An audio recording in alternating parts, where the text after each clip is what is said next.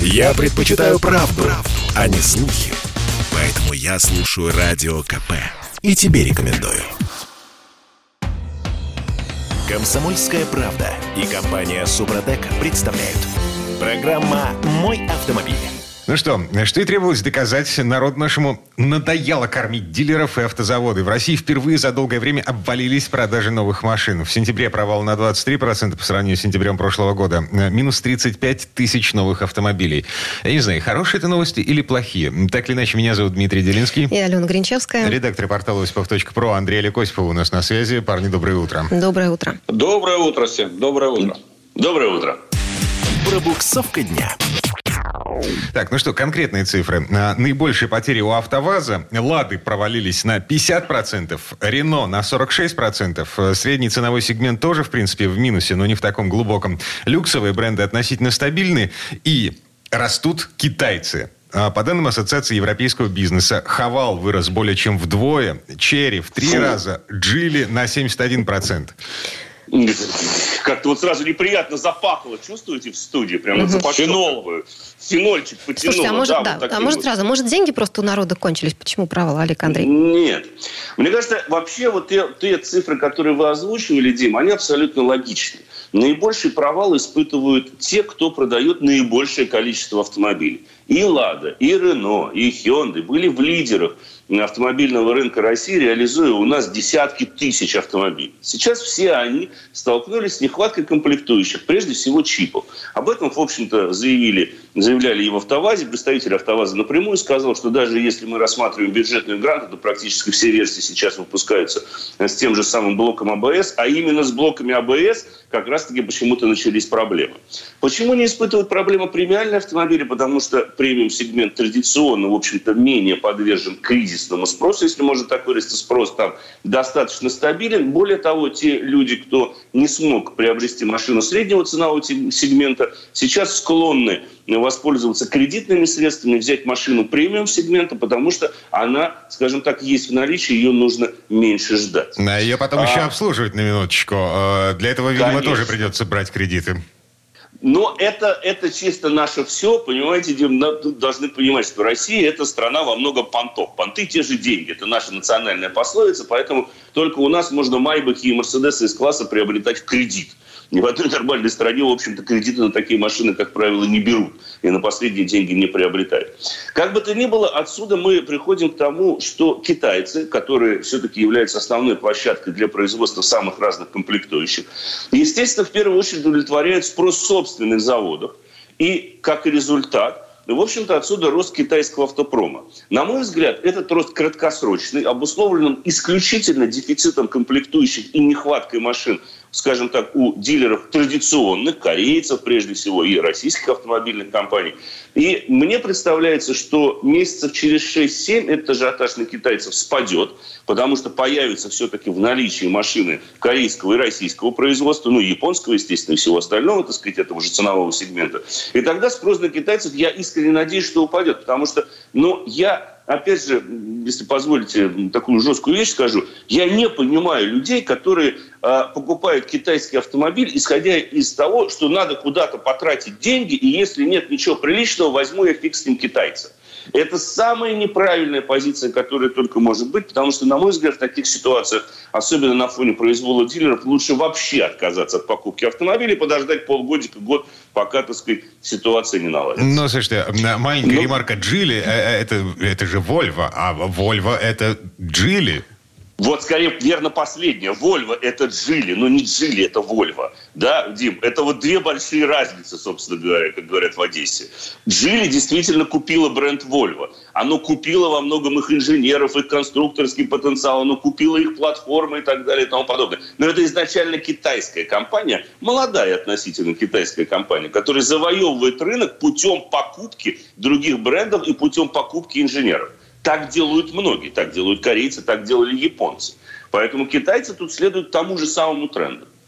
Так, ладно. Но вот говоря немножко о, о национальном угу. характере, э, еще одно хотел бы подчеркнуть, это то, что э, действительно ситуация, когда человек, пока есть деньги, надо их э, купить, иначе они разойдутся, это угу. нормально э, для россиян. В общем, да. Но я бы лучше не... приобрел бы поддержанный тогда уж автомобиль. Да, лучше, но когда, когда здравый смысл побеждал, если деньги жгут карман. А, это, это нормальная ситуация, ничего тут не скажешь. Единственное, что надо еще раз сказать, что присмотритесь к китайцам проедьте и посчитайте. Это сейчас рекламируете сейчас. Да, присмотритесь к китайцам. Да, и почувствуйте разницу, так сказать. Вы поймете и узнаете заранее, во сколько вам обойдется обслуживание и запасные части. Mm-hmm. Встанет на свои места. Но вопрос-то все-таки, который мы задаем на протяжении последнего года точно. Если хочется купить машину, покупать или ждать, Андрей Олег? Вот мое личное мнение, да. нет, не покупать, ни в коем случае. Покупать, но не переплачивать. Если есть возможность купить и не переплатить, тогда покупать. Если покупка будет связана с адовой переплатой, не покупать. Подождать, вложить деньги в нынешнего железного коня, если он есть в распоряжении, и немножечко подождать. Ладно. Оптимисты, э, Андрей Лек Осиповы. Доживем до середины следующего года, когда кризис, может быть, закончится кризис вот с, с этими самыми комплектующими и чипами электронными. А сколько тогда машины будут стоить? Вот фиг знает. В сентябре э, 19 автопроизводителей в России повысили цены. Угу. Ладно. А Дим, но они подорожают. Вот, вот чтобы закончить, да, они подорожают. Вы абсолютно правы. То есть через полгода машина будет стоить дороже, чем сейчас. Но вы учтите, что и ваша машина, которой вы владеете, тоже подорожает ровно на тот же самый процент, насколько подорожают новые автомобили. Более того, процент удорожания поддержанной машины будет выше, чем процент повышения цен на автомобили новые. Это закон рынка, который мы наблюдаем в последние несколько лет уж довольно отчетливо и именно в России. Вторичный рынок растет опережающими темпами, я имею в виду цены на вторичном рынке, нежели цены на рынке первичном или на рынке новых автомобилей. Поэтому это будет, вот это вот процентное удорожание будет с лихвой компенсировано тем, что ваш автомобиль подорожает. Хорошо, движемся дальше. Еще одна тема. Госуслуги обрастают таким мясом, автомобильным мясом, я имею в виду функционал нашего главного госпортала. Во-первых, электронный СТС теперь можно делегировать другому водителю водителю. Но вот как в моем случае, э, значит, жена у меня владелец машины, она может показывать инспектору электронные свидетельства о регистрации, а я нет, мне нужно возить с собой карточку в бумаге, в пластике. Тебе прям сложно это, да? Ну, неудобно. Я считаю, что это несправедливо. Так. Вот. Э, э, так вот, теперь создатели системы все-таки додумали эту историю. Теперь можно делегировать электронный СТС другому водителю через мобильное приложение госуслуги. Ну, то есть я просто ввожу нужные циферки на да. услугах, да, и все получается. Да. Отлично. Номер водительского удостоверения, угу. кому ты доверяешь. Э, да, там есть еще одна фишечка смешная. Срок делегирования. Какая прелесть. Срок делегирования. Угу. И главное, чтобы жена помнила дату рождения мужа. Угу. Там это а анализы там не надо прикладывать к делегированию процесса? Кроме ПЦР никакого. Кроме, а ПЦР нужен, да? Ну, наверное. Да. А, то, ну, только что сказочные будут. Оптимисты только что были у нас. Да, теперь ага. э, ну, скептики такие. Ладно. А, еще одна фишечка там на госслугах. История да. автомобиля появилась. Пишет, что вот, сервис хорошо. полезен при покупке машины с пробегом. Но я вот, честно говоря, не понял, чем полезен. А, вбиваю а... ВИН-номер своего, своего Форда, значит, вижу кучу данных, и что есть полезного? Значит, в лизинге нет, Так, что у меня тут дальше? Обременений нет. Э, там то, что машина находится в залоге, машина может находиться в кредите у банка, ну, прежде всего, в залоге. Да, да вот роз, розыск ПТС по тоже нет. Да. Э, юридическая чистота угон. раздел. Значит, угон тоже нет. Владельцы. Написано так. одно физическое лицо, второе физическое лицо и третье физическое лицо э, с 2016 года по настоящее время. Ну, твой автомобиль чист, все в порядке, переживать нечего. А ты вот идешь, покупаешь новую машину с пробегом, ну, новую, ну, следующую, допустим допустим. Зашибись. А Дима, Алина, у меня да. вопрос. А вот то, что вот вы сейчас, вы сейчас смотрите, сэр, это бесплатно предоставляется? Да, это все бесплатно. Вот это очень хорошо, потому что, а, допустим, крупнейшие агрегаторы торговые площадки, у нас сейчас вот эти отчеты подробные по машине все же предлагают за деньги. А за какие, Андрей, кстати? Под... Сколько там может а, стоить? Слушайте, я не знаю, честно, я давно не покупал поддержанных автомобилей, я не знаю, сколько они сейчас берут за такой отчет. Деньги, конечно, не очень большие, но какой-то там 100-200 рублей, наверное, заплатить придется. Не знаю, тут скорее нужно сплатить, э, спросить у наших слушателей, сколько они платили за отчеты, потому что есть отчет у автору, есть отчет у Авито, вот эти крупнейшие торговые площадки. И на самом деле наличие этого отчета на госуслугах и особенно на бесплатной основе, это очень хорошо, Дим, потому что Свой номер, свой номер вбивать туда, конечно, смысла нет, если вы только хотите посмотреть, верно ли все у вас записано э, в паспорте транспортного средства. Но самое главное, что когда вы приобретаете, э, допустим, поддержанный автомобиль, вы вбивая его ВИН-номер, можете сразу же проследить историю и в том числе проверить продавца на то, что обманывает он вас или нет. Потому что если в ПТС написано там три владельца, а вы заходите на сайт госуслуги и видите, что там владельцев было уже восемь, то есть ПТС менялся – это уже совсем другой коленкор, как говорится. Вот. Вы всегда сможете... Вот. Поэтому именно для этого вам предоставляется такая информация. Смотрите, а я искренне надеялся на то, что госуслуги будут подтягивать информацию из ЕАИ-100, а, единой информационной автоматической системы техосмотра, в которой, в числе прочего, будет, ну, как бы информация о пробегах, об истории пробега. Я искренне надеялся угу. на то, что страховую историю Нет будет этого. подтягивать э, портал госуслуг услуги. Там этого нет. Остается, я думаю, Дим, что это сделано умышленно для того, чтобы как раз-таки оставить возможность вот этим всем большим маркетплейсам продавать эти отчеты на возмездной основе. Потому что база данных страховых компаний, конечно же, приобретается за деньги. И страховщики делятся этой информацией, я, мне представляется, что исключительно за деньги. Ладно, Андрей Олег Осипов, редактор портала осипов.про были у нас на связи. Парни, спасибо, хорошего дня. Спасибо. Всего доброго, дорогие друзья, удачи. Хорошего дня, берегите себя. Ну, а мы вернемся в эту студию буквально через пару минут. Ну, а в следующей четверти часа к нам присоединится автомеханик, ведущий программы «Утилизатор» на телеканале Че Юрий Сидоренко. Поговорим о том, как готовить к зиме аккумулятор. Комсомольская правда и компания «Супротек» представляют. Программа «Мой автомобиль». Зима близко. К зиме готовимся в этой четверти часа. Я Дмитрий Делинский. Я Алена Гринчевская. Юрий Сидоренко, автомеханик, ведущий программу «Утилизатор» на телеканале Че. Вместе с нами. Юр, доброе утро. Доброе утро. Доброе утро. Автомастер. Ну что? Дима, да, готов э, ли ты, точнее, подготовил ли ты свою машину к зиме уже? Или считаешь, что начало октября это все-таки рановато? Слушай, я еще только планирую в сервис, э, ну, просто потому что эм, межсервисный интервал я еще не выбежал. То есть эм, я менял э, масло 8 тысяч километров назад. Ну, ну, заеду, ну, может ну, быть, через сейчас. месяц. Да, одновременно, угу. для того, чтобы два раза не вставать, скорее всего, еще и зимнюю резину поменяю. Но эм, Готовься они летом а машину чуть-чуть пораньше. к зиме, она, да. она не только в э, профилактическом осмотре и э, замене резины, да? Да кто-то вообще, по-моему, только колеса меняет, и все. Юрий? Э, ну, конечно, конечно. Кто-то меняет колеса, кто-то хотя бы к ТО это привязывает. Но вообще-то машину надо готовить к зиме. И я, честно говоря, в очередной раз убедился в этом сам, что это надо делать. На собственной шкуре. Да, вот реально на собственной шкуре. Вчера рассказывал решил проверить аккумулятор, но подготовить машину к зиме. Ну, то с чего надо начинать? Ну, конечно, я всегда начинаю с аккумулятора. Потому что... Погоди, погоди, минуточку. А, аккумулятор-то здесь при чем? А, Дим, банальные вещи. А, просто э, что у нас зимой происходит, когда холодно становится? Что? Ну, Все ну, замерзает. Ну да, затрудненный пуск происходит. Там иногда вообще не заводится, например, из-за аккумулятора, потому что он садится. Вот. Но это касается аккумуляторов а, не новых, да? Все верно. Сейчас объясню. Ну, вот что происходит зимой? Почему он садится вообще? Потому что, ну, банально холодно. То есть реакция замедляется, масло густеет, э, батарея не очень хорошо начинает заряжаться, потому что, ну, короткие пое- поездки, частые пуски, долго крутишь стартером, потому что не сразу же заводится. Вот, и много приборов всяких включено. Печки, обогревы, там, стекол, зеркал. Ну, у кого что есть в машине, в общем. Естественно, аккумулятор не успевает полностью заряжаться.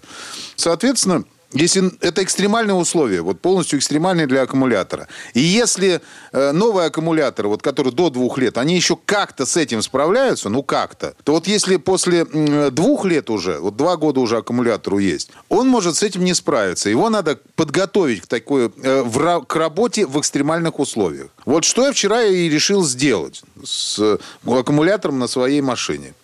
А сколько и... лет вашему аккумулятору, Юрий, если не секрет? Я напомню, Юра ездит на УАЗе. Да. Э, да, на УАЗе, правильно. Моему аккумулятору 5 лет. Так, А, хорошо, отлично. Кто-то скажет, что столько не живут. Нет, живут, потому что я его правильно обслуживал и обслуживаю. И поэтому у меня срок его службы, я думаю, где-то закончится еще года через два с половиной-три. То есть я.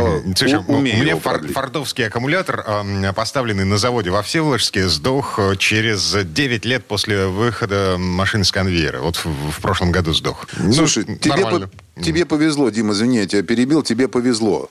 Э, У меня родной аккумулятор, с которым выехала моя машина с завода, сдох через год. УАЗ. Я Да. еще раз напомню, это УАЗ. Вот. И мне пришлось купить не оригинальный, естественно, аккумулятор. Вот. И- не самый дорогой. То есть средний аккумулятор я взял. И вот он у меня уже служит очень приличное время. Так что все нормально. Ну и вам, получается, не страшно. То есть, вот, ну, мне, например, смутило, честно говоря. Ну, Как? Мне не страшно, потому что я же его обязательно готовлю перед зимой. То есть я всегда Вот. его обслуживаю, я его смотрю э, на его состояние, на то, что происходит с электролитом и так далее. То есть, ну, я сейчас вот как раз про это и хотел рассказать, как подготовить аккумулятор Давайте. к зимнему сезону, причем А, своими руками. Открываем дивный новый мир для нас. Ну, просто потому что ни я, ни Алена... Мы... Нет, тем более. Да, с чего начинаем, Юрий? Ну, начинаем с того, что аккумулятор надо снять э, с машины. Ну, то есть, Ну, фактически я только что отсек половину наших слушателей, которых сделали такую же реакцию, как Дима, да?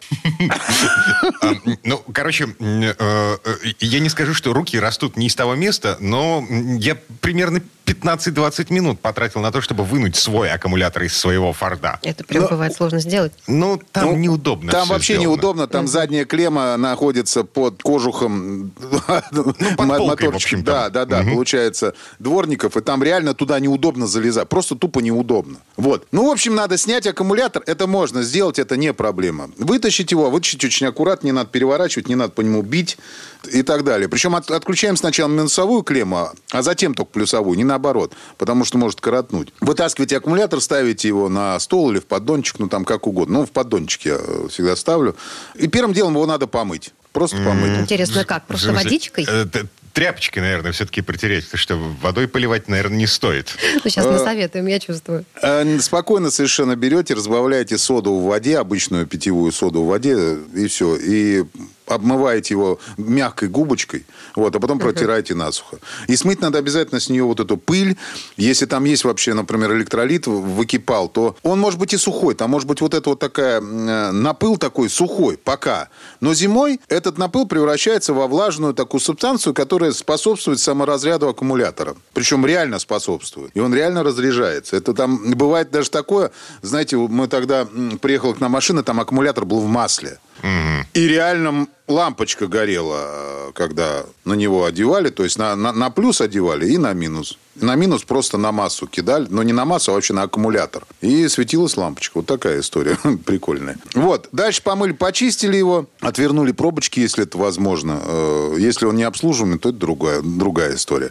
Отвернули пробочки, проверили э, уровень электролита. Проще всего делать это пластиковой ручкой прозрачной. Уровень электролита проверять, то есть ее отворачиваешь. Ну, такие, знаешь, дешевые ручечки. От- Отворачиваешь, вытаскиваешь, остается трубочка пластиковая, туда вставляете, погружаете, пальцем сверху зажимаете и поднимаете. Я все понял. Э, э, Засовываем в аккумулятор вот эту самую трубочку от ручки, кор- корпус от ручки, да, Да. затыкаем дырку сверху э, в этом корпусе и вытаскиваем. Смотрим, вытаскиваем. э, сколько электролита. Правильно, и там остается как раз вот, да, и видно, сколько там электролита. Должно И быть, сколько его должно быть, да? ну, где-то 10-15 миллиметров выше уровня пластин. Э, Вот. Если его там нет, как оказалось у меня вчера, кстати. У меня там электролит фактически, ну, было там, ну, может быть, миллиметра три. То есть это очень мало. Причем подтеков сильных не было вокруг аккумулятора. Вот это прям было для меня удивление. Вот. Видимо, за лето все-таки выпарилось, и жаркое лето было. Непонятно, что произошло, потому что итог перезаряда нет. Ну, то есть пока непонятно. Э, Доливаете туда дистиллированную воду в электролит. Ни в коем случае не доливайте электролит, этого делать нельзя. Доливайте дистиллированную воду до уровня и, соответственно, э, ставите аккумулятор на зарядку. По времени сколько он должен стоять на зарядке? На маленьком токе, Ален, ну где-то часов 6 минимум. 10-12 лучше, это нормально. Э, это все нужно подключать, эм, естественно, в стандартную сеть 220, там, я не знаю, в гараже или у себя дома, неважно, но только через специальные устройства. Ну да, да, конечно, нужно специальное устройство, причем зарядное устройство это подсоединяется специально, там, правильно, то есть сначала клемма от него вешаются на аккумулятор, потом только вставляется в розетку, и э, еще дальше надо будет ариометр купить, он стоит 150-180 рублей. Это, это зачем еще? А это после того, как аккумулятор зарядится, нужно будет померить плотность электролита. Это элементарно меряется. Я просто назвал ариометр. Это пипетка большая, внутри нее плавает, плавает такой пузырек, в котором, ну, который показывает, или там пластиковые штучки, которые показывают, насколько плотность, какая плотность электролита. И все. Это там даже думать ничего не надо. Там, там все само показывается. Его опускаешь э, вовнутрь банки электролита, ну, заполняешь его, как обычно, пипеткой, заполняешь электролитом, и вот эта штучка, индикатор всплывает, насколько надо. Самая простейшая вещь. Так вот, если плотность электролита 1,27, это хорошо, должна быть 1,27. 1,26 тоже неплохо. Но 1,25 уже, в принципе, даже нашей зимы уже не очень хорошо. Ну, а то, что меньше 1,2, то я-то уже рекомендую здесь, конечно, либо поменять электролит, но это в домашних условиях просто, ну, не рекомендую делать. Ну, либо уже поменять аккумулятор. Угу. Я помню, в детстве за гаражами разбирали старые аккумуляторы. Вот. Обувь, штаны, в общем, все под выброс к чертовой матери. Точно, все точно. Проела кислота. Да, было дело такое. Кстати, как-то живые после этого оставались и до сих пор живем. Ну и слава богу. Э, вот. Бедные мамы, простите, я о своем, о женском. А да. мамы про это не знали, поэтому было проще. Просто ну, пришли, ну вот, вот где-то почему-то... Вот я тогда пришел, у меня штаны были такие. Ну, пят, ну там реально вот разъело пятно. Меня мама спрашивает, подожди, это что такое? Я говорю, мам, не, не знаю. Вообще Нет. не знаю, что произошло. Что-то ну, с тканью происходит, видимо. Вот. Так, и что получается? Перед каждой зимой нужно вот это все проделывать. Да. Я проделываю. И ты знаешь, я проделывать это начал. Ну, я же, знаете как, говорят мне иногда, вот, Юра, конечно, вы же автомеханик, у вас все хорошо. Ребята, я то, что рассказываю, я же на своей шкуре-то испытал уже. Ну да, у меня... Почему я начал все проделать? Потому что я встрял на трассе, когда у меня аккумулятор умер просто-напросто. И все. И именно был это вот как раз ну, такая вещь, э, как бы, у меня первый аккумулятор через год сдох, второй аккумулятор, то есть он сдох через два там с чем-то, через два с половиной, потому что я его не обслуживал нормально. Ну, и просто его так, ну, как своя машина у автомеханика, она всегда последняя. Если много работы, она позже всего делается. Ну, так получается. Вот. И вот уже последний аккумулятор я купил. Вот я его начал обслуживать, и он у меня поэтому работает долгое время уже, ну, действительно довольно долго и будет работать дальше. Просто я за ним вот ухаживаю. И я просто не хочу где-то встать на трассе или потом выбежать на улицу в минус 20, когда мне надо срочно поехать, а машина не завелась. Да и бог с ним не завелась, как бы прыгнул на общественный транспорт и поехал. Но ее ж потом надо заводить, она же не может стоять просто так. Вот это начнется трабл. Это надо снять аккумулятор. На УАЗе у меня тоже снять аккумулятор совсем не быстро. Ну, вот если попадется Форд, как у Димы, э, там тоже такая покопаться надо. А на морозе не очень приятно копаться. Вот как-то так. Ну, в общем, лучше все это предотвратить, чем потом бороться. Юр, спасибо. Юрий Сидоренко, автомеханик, ведущий программу «Утилизатор» на телеканале ЧЕ был у нас на связи. Эм, мы вернемся в эту студию буквально через пару минут. В следующей части программы к нам присоединится Федор Буцко. Поговорим о жадности, лоббизме и некачественных услугах. В общем, о платных дорогах будем говорить.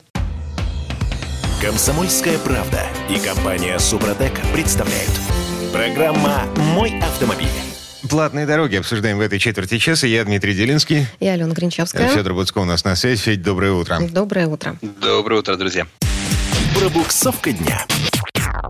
Так, ну что, недель двух, наверное, не прошло с тех пор, как Минтранс нас вроде бы, с одной стороны, обрадовал, значит, готовятся поправки в ведомственный приказ по поводу того, как функционируют платные дороги, и нам с вами обещали, что э, если качество э, предоставленной услуги как-то не устраивает водителей. Ну, например, человек встал в пробке на платной дороге. А там куча снега не убрана. Вот из этой кучи все э, беспорядки. Не смог разогнаться до э, скорости, которая считается оптимальной на этой самой платной дороге. Значит, услуга оказана некачественно, и в результате человек освобождается от платы за проезд по этой самой платной дороге. Ура, ура! Все воскликнули. Значит, в воздух чепчики побросали по этому поводу. А нет. На днях стало известно, что Минтранс отказался от этой мысли. Конечно, потому что вот у тех э, компаний, которые являются операторами платных дорог, у них тоже есть свое лобби, и они тоже готовы отстаивать свои права. Но действительно, казалось бы, странно. Вот покупаете вы, например, ну, скажем, пирожок. А купили вы и такое, что-то начинки мало.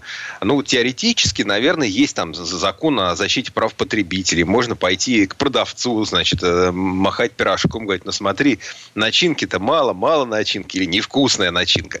Ну, в некоторых случаях, наверное, вам пойдут навстречу и скажут, да на тебе твои деньги, оставляй, выброси свой, съешь бесплатно пирожок.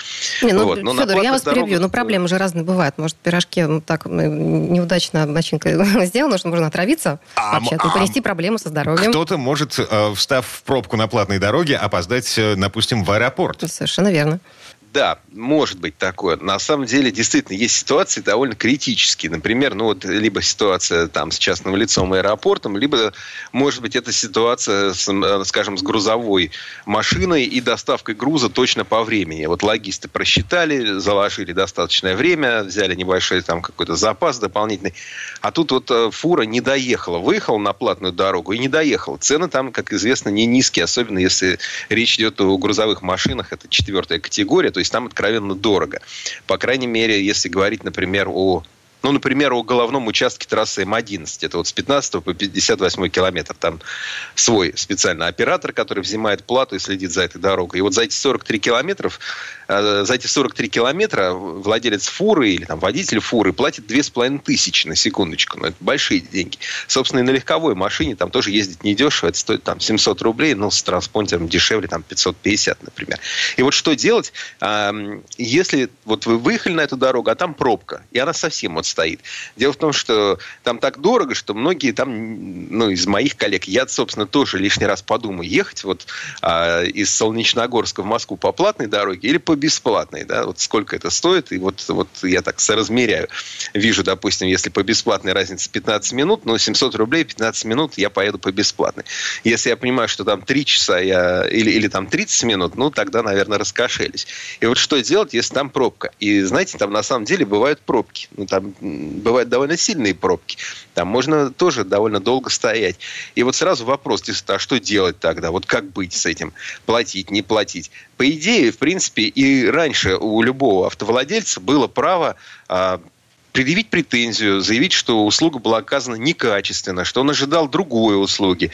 И, в принципе, ряд компаний в этих случаях шел э, навстречу.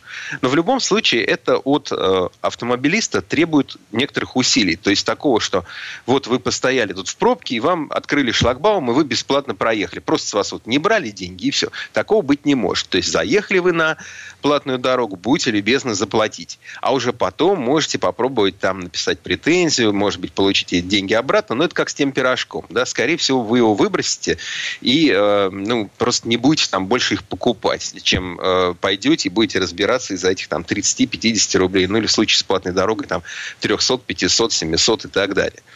А, действительно, было предположение, что теперь, мол, станет как-то полегче, что, мол, этих операторов как-то прижучат, но нет, нет, не прижучат.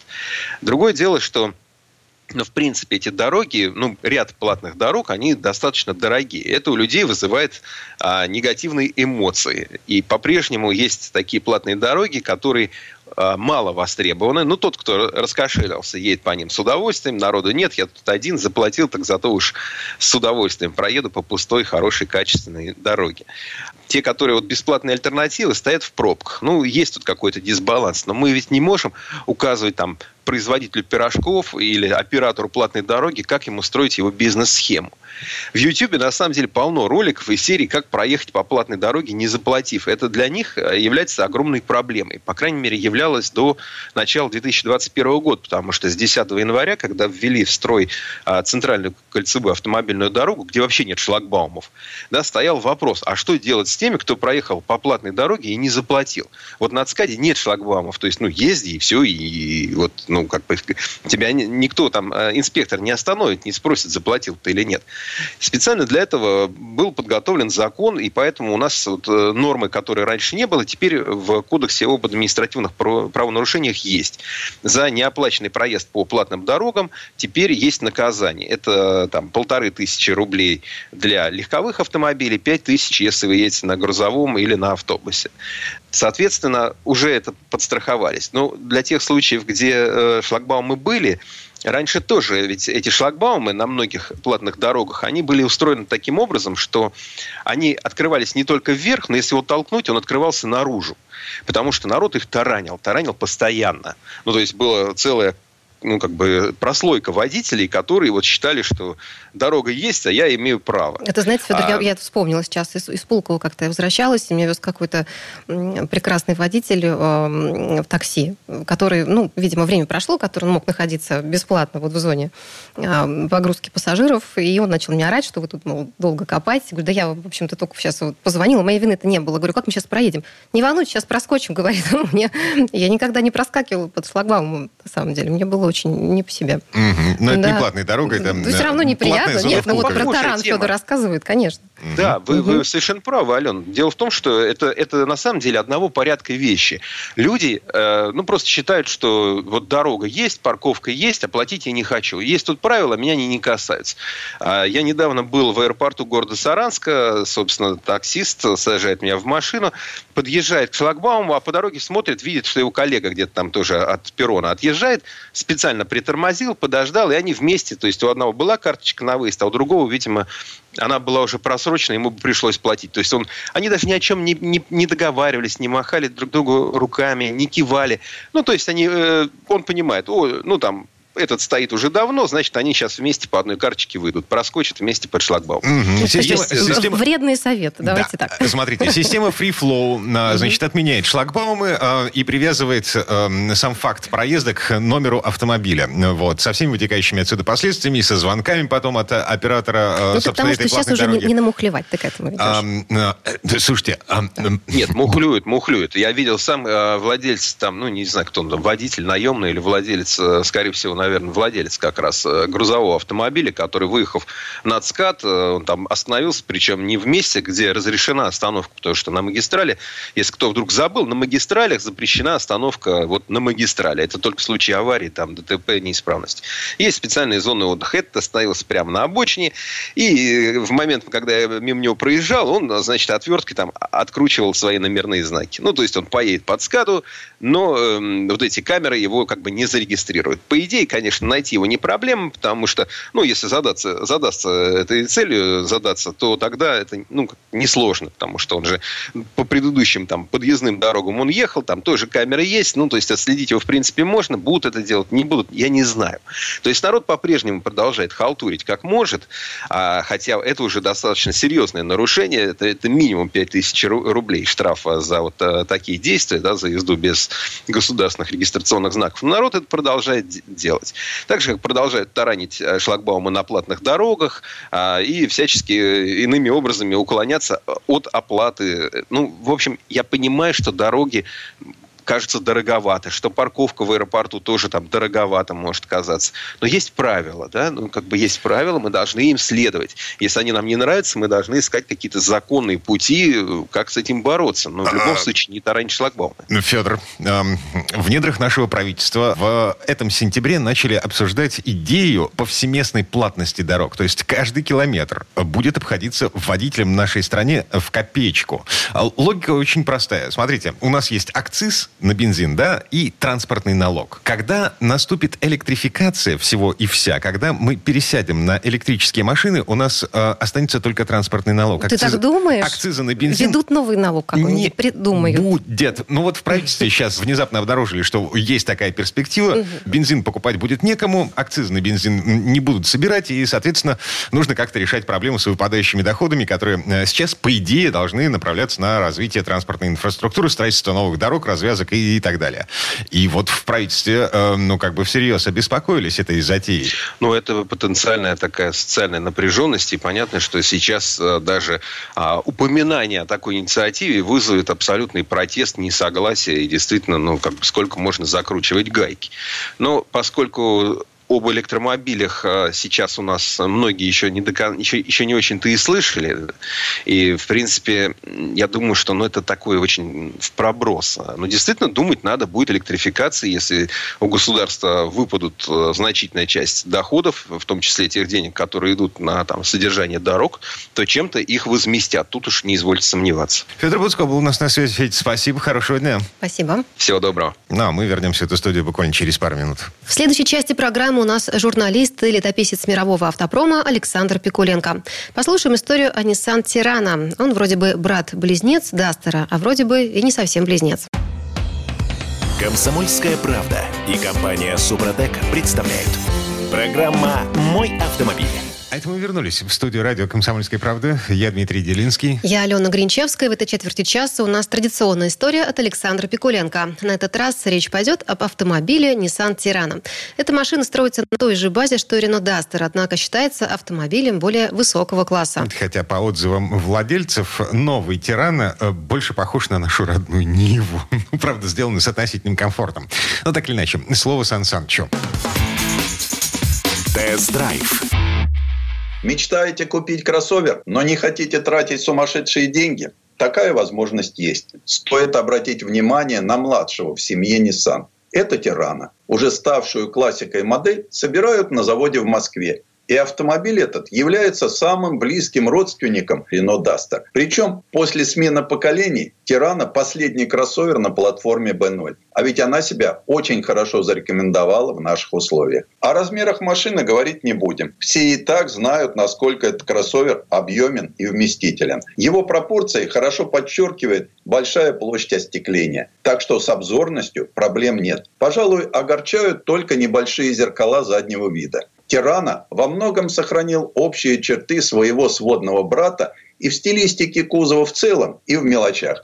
Но появились и новые элементы, обозначившие принадлежность к семье Nissan и добавившие машине индивидуальности. Любителям автомобильной геральдики должны понравиться эмблемы Nissan спереди и сзади целом внедорожник выглядит вполне современно и стильно. Отрадно, что дизайнерские изыски никоим образом не сказались на практичности машины. Кроссовер обладает хорошей геометрической проходимостью и штатной стальной защитой картера.